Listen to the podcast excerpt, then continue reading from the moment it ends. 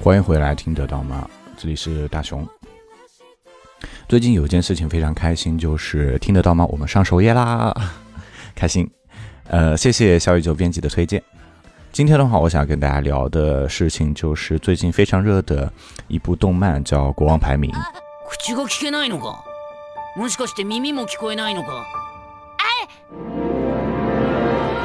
情けねえな情けない。軟弱だなバカなのさバカバカ。あいつずっと平気なふりして我慢してたのか？かわいそうな目前的话，这部动漫的话是已经出了四集了，然后我几乎也是一口气把这部动漫看完了，非常的喜欢，所以想要推荐给大家。国王排名它讲了一个什么样的故事呢？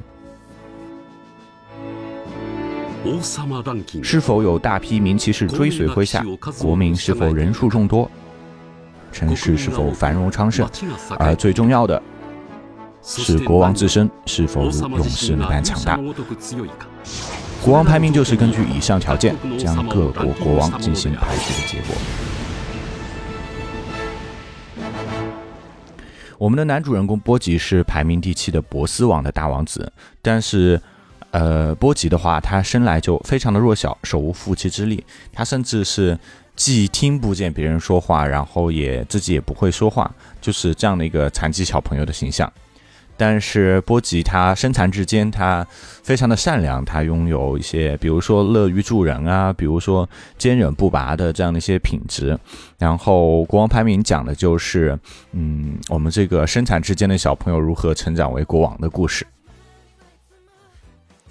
不过在正式进入呃本期节目之前，我想先跟你讲一下，就是我在说的过程当中可能会有一些剧透，所以如果你非常介意被剧透，然后你目前也没有看过的话，我就还是推荐你先去花一个钟头的时间来看一下这个动漫的一到四集的内容，然后再来收听本期节目。那这样的朋友，我们稍后再会。当然，如果你不介意被轻微剧透，呃，当然这个剧透的范围其实也只有一到四集哈。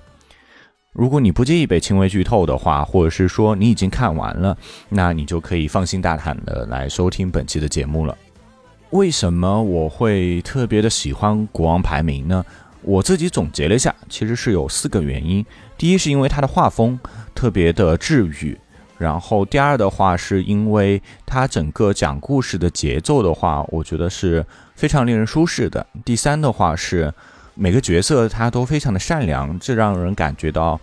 特别的温暖。最后一点的话，就是因为我觉得也是我个人认为这部剧，呃，它最棒的一点就是它非常好的体现了每个角色的局限性。这让这部剧变得很生动，它不不呆板。以上的话是我喜欢这部剧的，呃，四个原因。那下面的话我就展开讲一讲。首先是它的画风，这个剧的原作者叫十日草辅。十日草辅的话，他个人的呃职业生涯的话，其实是有过蛮多画儿童绘本的这样的经历的，所以在《国王排名》这部漫画的绘制作当中的话，他是加入了很多这样的风格。那既然聊到十日草辅的话，我也给大家简单的介绍一下这位作者。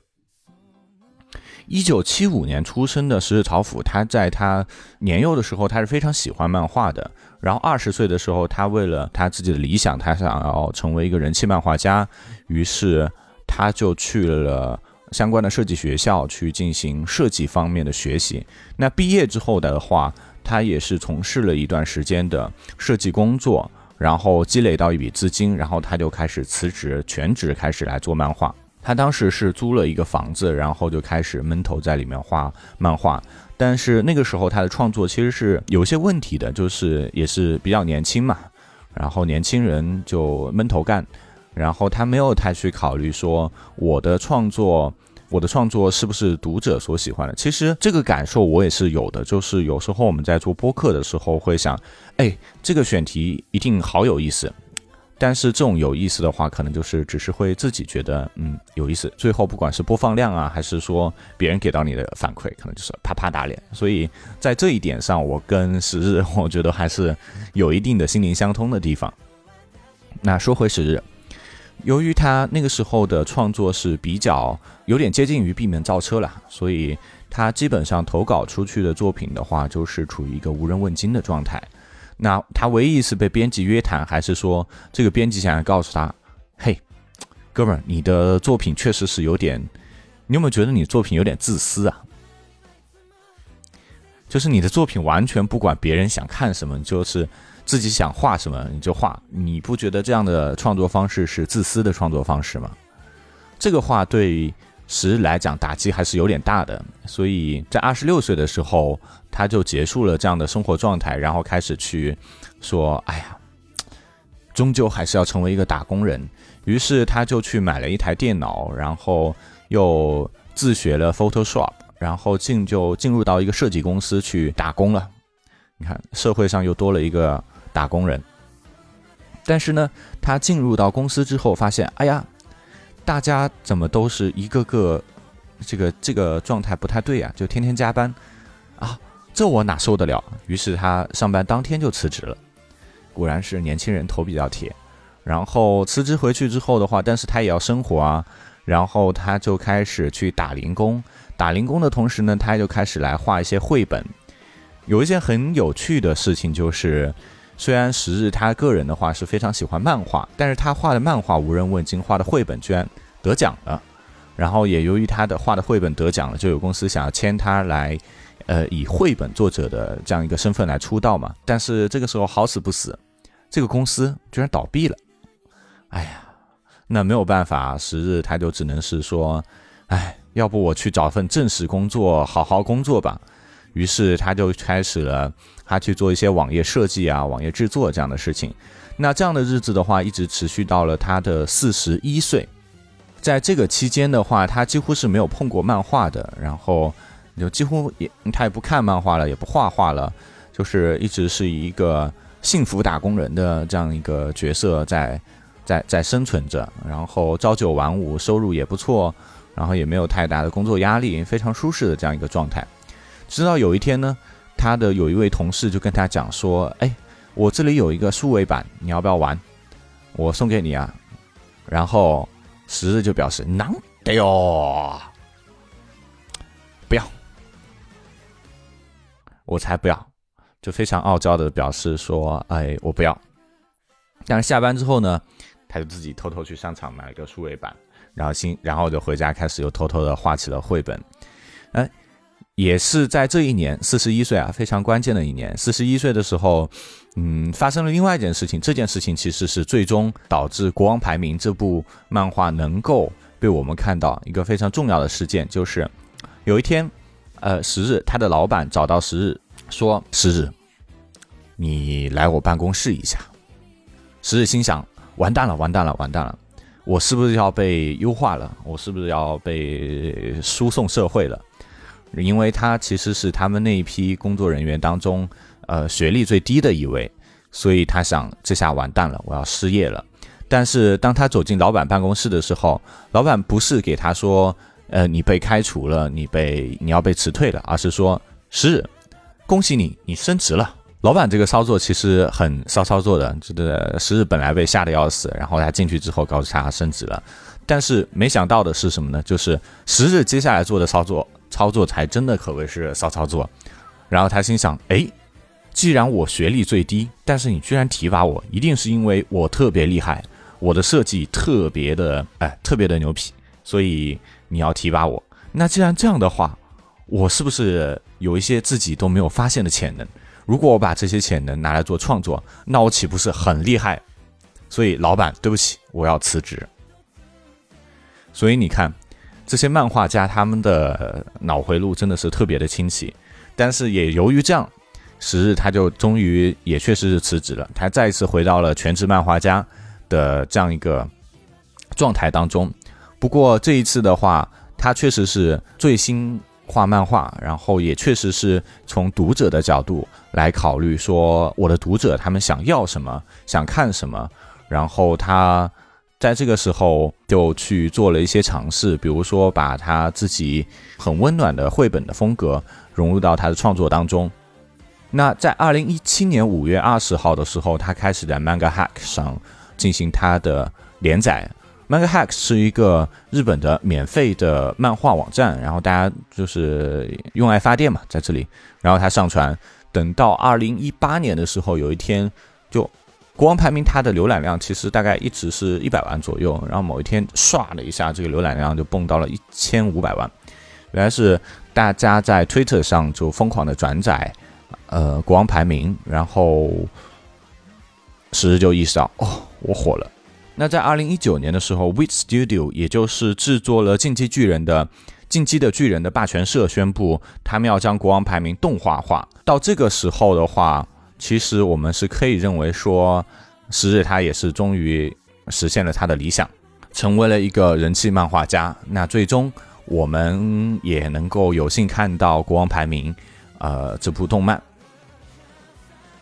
所以，我们回顾一下时日他的整个职业生涯，你会发现他是一个刚开始非常热血，然后也经历了很多挫折，但是最终他又找到自己的方向，就是这样一个在困苦中挣扎，但是个人身上又有又非常有勇气。就包括他二十岁左右的时候，他选择裸辞；在四十一岁的时候，他又选择了裸辞，去追逐自己的梦想的这样一些事情。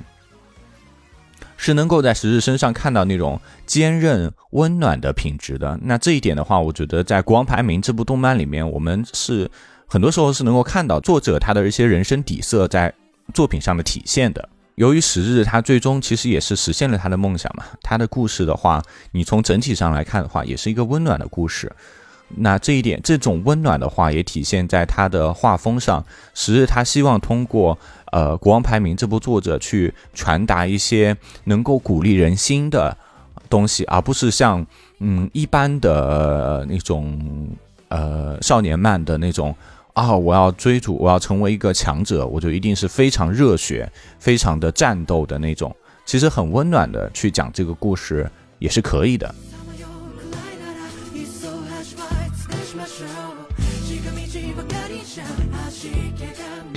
聊完作者的话，我们再聊聊故事本身。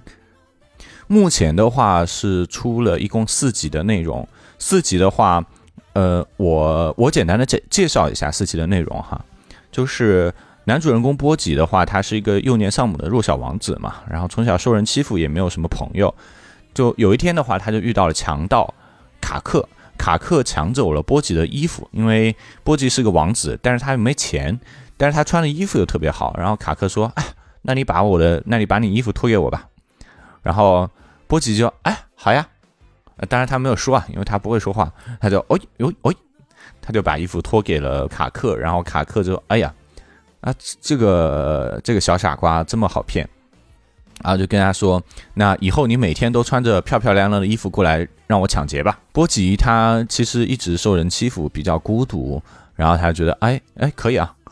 呃，有个人陪我说说话也挺好呀。然后他就每天穿着漂漂亮亮的衣服过来，让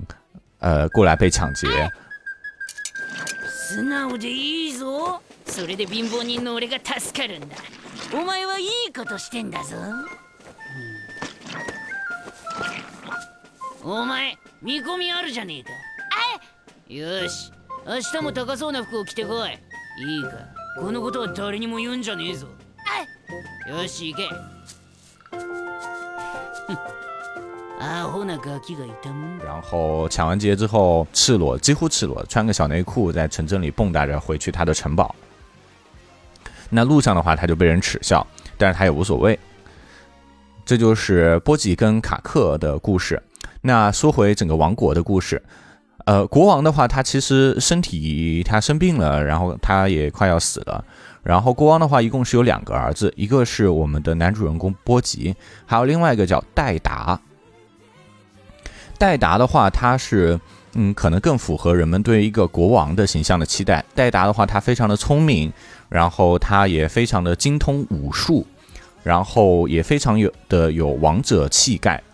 嗯，但是由于戴达的话，他是呃国王和他的嗯第二个妻子西林所生的。二王子，所以按照顺位继承的呃原则的话，戴达是没有办法成为国王的，只能是那个傻傻的波吉来成为国王，所以他对此也一直是啊很生气。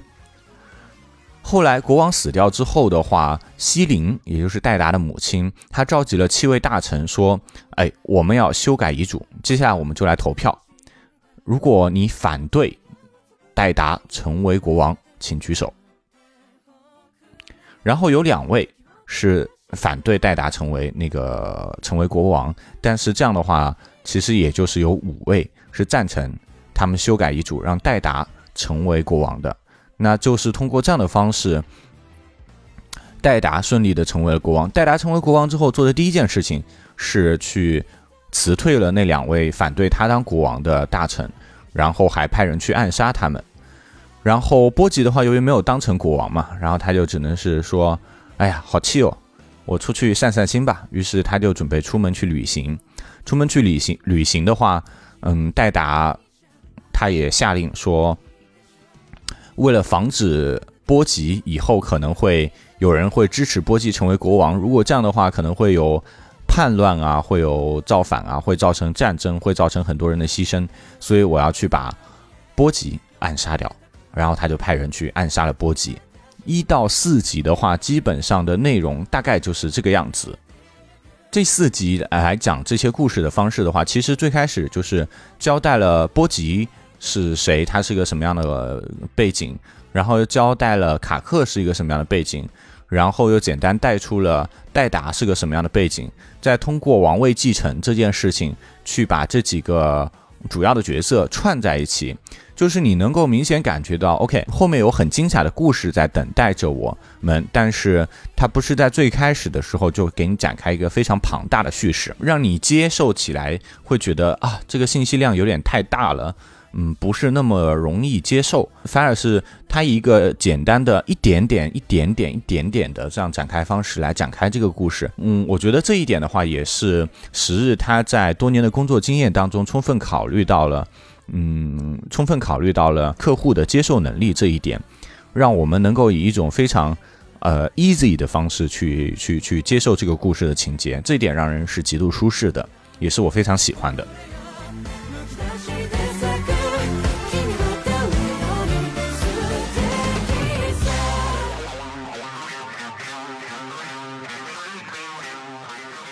然后就是第三点，第三点的话是，每个人都特别的可爱，真的，每个人都特别的可爱，没有什么坏人。如果你去 B 站搜国王排名的话，会发现一个很惊奇的画风，就是很多人都在说看国王的排名啊，我哭了啊，我没哭，大家都在以呃有没有哭，哭的多惨烈，什么我一个东北大老爷们儿看这个，然后我哭了，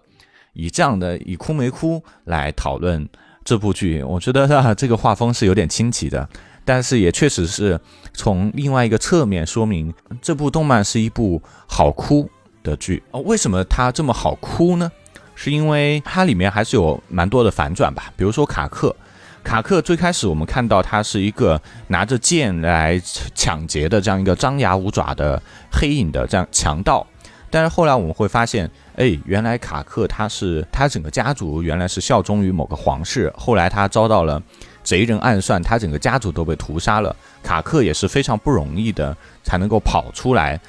然后他那个时候其实也是非常幼年的一个状态，他经历了很多的欺骗、背叛、虐待，然后因为生活所迫，他不得已才变成了现在这个样子，是生活。把他变成了这样一个残酷冷血的人，就这个残酷冷血的强盗，然后还有这个不被人看上的王子，我觉得我们可以在他们身上看到的一个共同点就是，他们首先都是孩子，就是他们其实都蛮小的，都是小朋友。然后另外就是他们俩身上都有一些孤独吧，然后他们都需要靠自己。来完成一些什么事情，有一种是无依无靠的感觉的。所以最后我们看到卡克他跟波吉来了一波真情告白，说：“呃，我想要成为你一生的伙伴。”之所以卡克做出这个行为，最初始的点，最初始的原因的话，我觉得是在于，嗯，卡克和波吉身上他们有一种相似的性和，呃，就是这种孤独，是让卡克他产生了一些惺惺相惜的感觉。卡克他被波吉打动的点。我就在于，即使他被打倒了，波吉身上他还是有一些坚强的品质。然后卡克就是看到波吉见到他的第一秒，其实他的波吉的下意识的反应是指着那个藏着宝物，或者是说藏着他衣服的那个箱子，说：“嘿，呃，大致的意思就是说，嘿，这里有你想要的东西，你可以放心大胆的拿。”然后波吉他其实也是笑着来讲这些话，就是他心底的那种善良其实是藏不住的。我觉得像这种坚强啊、善良啊这样的品质是。卡克他原来身上他有的，但是后来由于生活的原因，他丢失掉的。所以卡克想要成为波吉的伙伴，然后去找回，也是去找回他自己原来丢掉的那些东西，然后也是希望能够希望波吉不要去丢掉这样一些东西吧。然后去那下面的话，我们再来回顾一下卡克对于波吉的真情告白。いやお前から もう何ももらわない。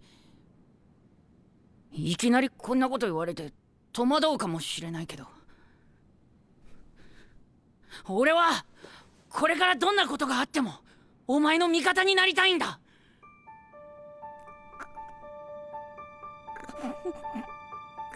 俺本気で言ってんだぜ。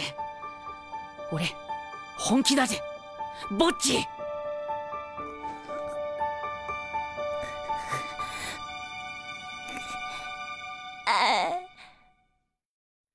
那作为一个看剧的观众而言的话，我觉得我看到的是那个冷血无情、非常残酷的那个强盗，他会被这些品质，他会去产生共情。这种共情其实会移情到我作为一个观众，做我我的身上的。嗯，那我们这些社畜打工人的话，其实，在生活啊，或者是在在工作当中的话，我觉得我们也会去丢掉那些我们视为极其宝贵的这样一些品质或者是事情，然后。我们，我我我觉得我们心里也是渴望有这样一个机会，去在别人身上去看到这样一些品质，会感叹：哎呀，真好。然后，如果有机会的话，我觉得我们也是希望能够去找回这样一个品质的。那这部剧的话，它其实就给了我们这样一个机会，就是，嗯，好像卡克他是代替我们去做了这样一件事情，去找回，去去守护。他替我们做了这样一件事情，所以会让很多人去动情落泪，会去打动我们的内心。这是我认为这部剧，或者是说至少这个桥段，它之所以这么打动人心的原因。然后还有另外一个，嗯，反转吧，就是也是 也是负责了很多一部分很多笑料的一个角色，就是西林。西林是。呃，西林是就是那个二皇后，二皇后，嗯，刚开始的时候，大家会觉得，哎呀，这个简直就是标准坏女人的形象。你看，长得好看，身材丰满，然后尖酸刻薄，就是嘴上动不动喊着把她拖出去砍头，就这样一个形象，你会觉得，哎呀，这个人一定是恶毒皇后。但是后来你会发现，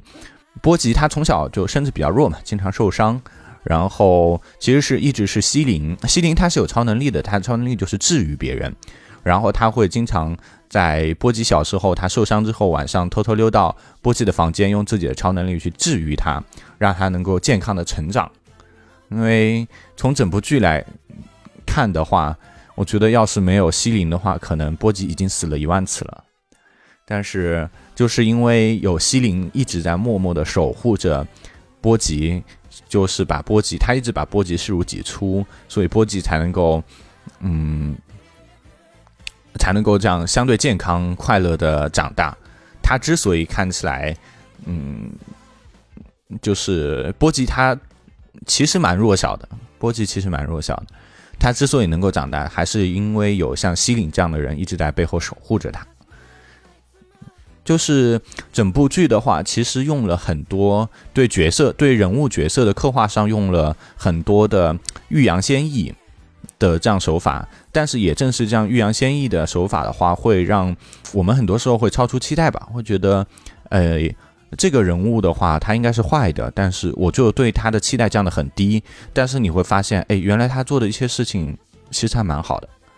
所以你看的整个过程当中是一个不断的去被温暖着、不断的去被治愈着的过程，这是我觉得看下来的一个感受。里面的每个角色基本上都是一个善良的、可爱的形象，就包括现在我们有是，我们现在依然能够看到有些角色，他可能看起来还是坏的，比如说戴达这个角色，嗯，我觉得后面的话他应该也会被洗白掉。说到代打的话，其实也差不多是引申到我们的第四点，也就是我认为这部剧，呃，哎呀，我老是把这个动漫叫做剧，嗯，其实把动漫叫做剧也没有什么问题啊，所以希望各位不要介意。就是这部剧的话，它，嗯，我觉得最厉害的一点就是它的真实性，它的真实性其实是通过，呃，角色的局限性来得以体现的。为什么这么说呢？就是因为像席琳，他召集大臣来推翻国王的遗嘱，然后立，呃，戴达为为新的国王，而不是说遵从遗嘱去让那个波吉成为新的国王。这件事情在我们看来，我们以上帝视角来看的话，好像是，呃，他们这帮人，不管是西林还是说是那几个赞成戴达去当新的国王的那几个大臣，他们去做出这样的选择，是不能够看到。波及他作为波及他身上那些高贵的那些好的品质，然后只是说我从更加表面的去看到了戴达他身上嗯的那种王者气概，然后他所拥有的武力值，通过他们看表看到这样更加表面的东西去做出这样的判断，我觉得这是他们的局限性。但是正是因为他们是剧中人，他们只能看到这样的一些东西，他们。根据他们已有的信息去做出他们的判断，才显得他们的判断是合情合理的，也就是他们的局限性构成了这部剧的真实性。我觉得这是在作者在整个剧的编排上做的非常棒的一把一点。那既然呃说到这里的话，我也顺带聊一聊戴达这个角色。戴达这个角色的话，我觉得刚开始的话，他其实是。你很难去喜欢上的一个角色，因为他一出场的时候就表现出一种咄咄逼人的气势，而且他在和波吉的比试比武当中的话，也是仗着自己的武力优势对波吉进行怎么讲毫不留情的打击，然后表现的一点同情心都没有。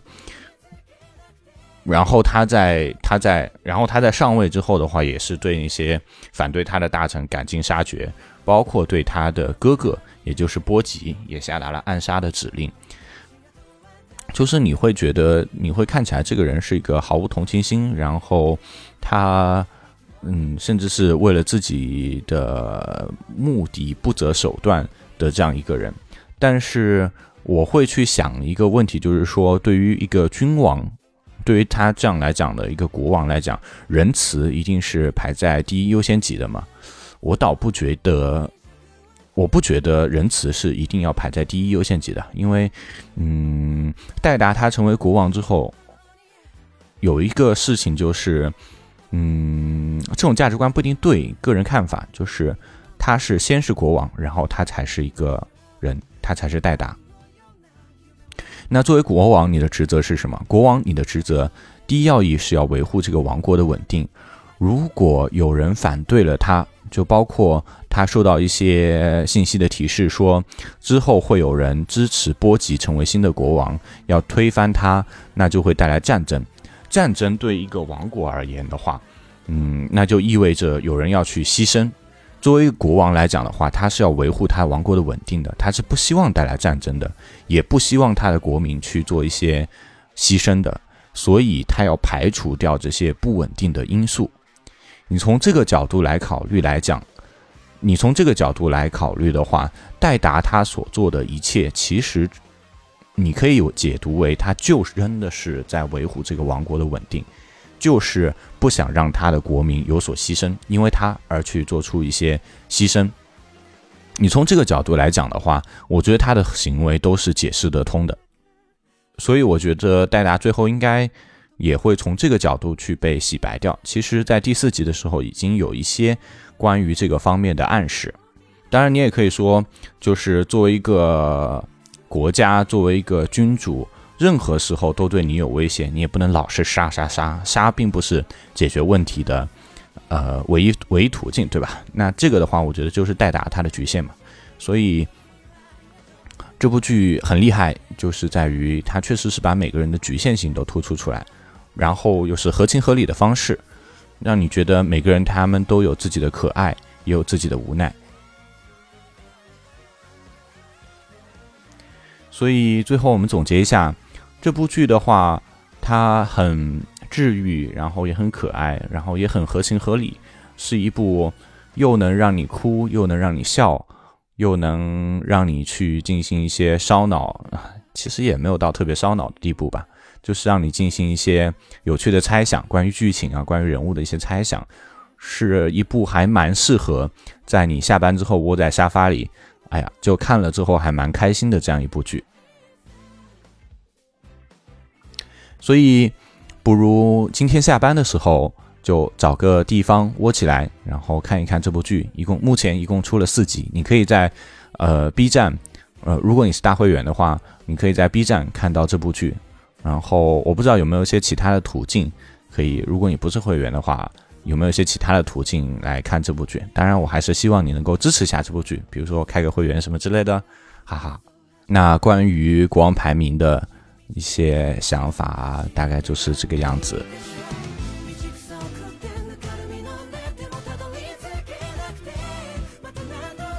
我们台其实订阅非常少了，就是上首页之前，其实我们只有两位数的订阅。那上完首页的话，呃，也终于是吭吭哧哧的爬到了三位数的订阅，非常感谢新订阅的这样一些朋友，你们能够关心到呃动物表演这个这个话题，然后也关注到呃听得到嘛，非常谢谢你们，在这里也跟新来的朋友说一句欢迎。然后我们节目其实是前段时间是拖更了蛮久的，我们本来是半月更新的这样一档节目，呃，但是。最近一次的话，你也注意到，我们大概有一个月的时间没有更新。这一个月的话，确实是我身上发生了蛮多事情，所以有些耽搁。虽然订阅很少，不知道会不会有朋友期待说某一天，比如说打开小宇宙的订阅，然后看到听得到吗？哎，他们更新了，开心。会不会有朋友有这样的心情？但是还是想，如果你有这样的心情的话，我们好久没有更新，嗯。有些让你失望，抱歉了。接下来一段时间的话，我们还是会尽量去保持，呃，半月更新的这样一个节奏，来跟你一起探索生活的生活中的好奇和分享一些有趣的事情。那本期节目大概就是这个样子。如果你觉得本期分享还有点东西，有点意思，欢迎你把本期节目转发到朋友圈即刻，或者是转发给你的朋友，让他们能够听到这样的一些内容。谢谢你。那我们下期再见，拜拜。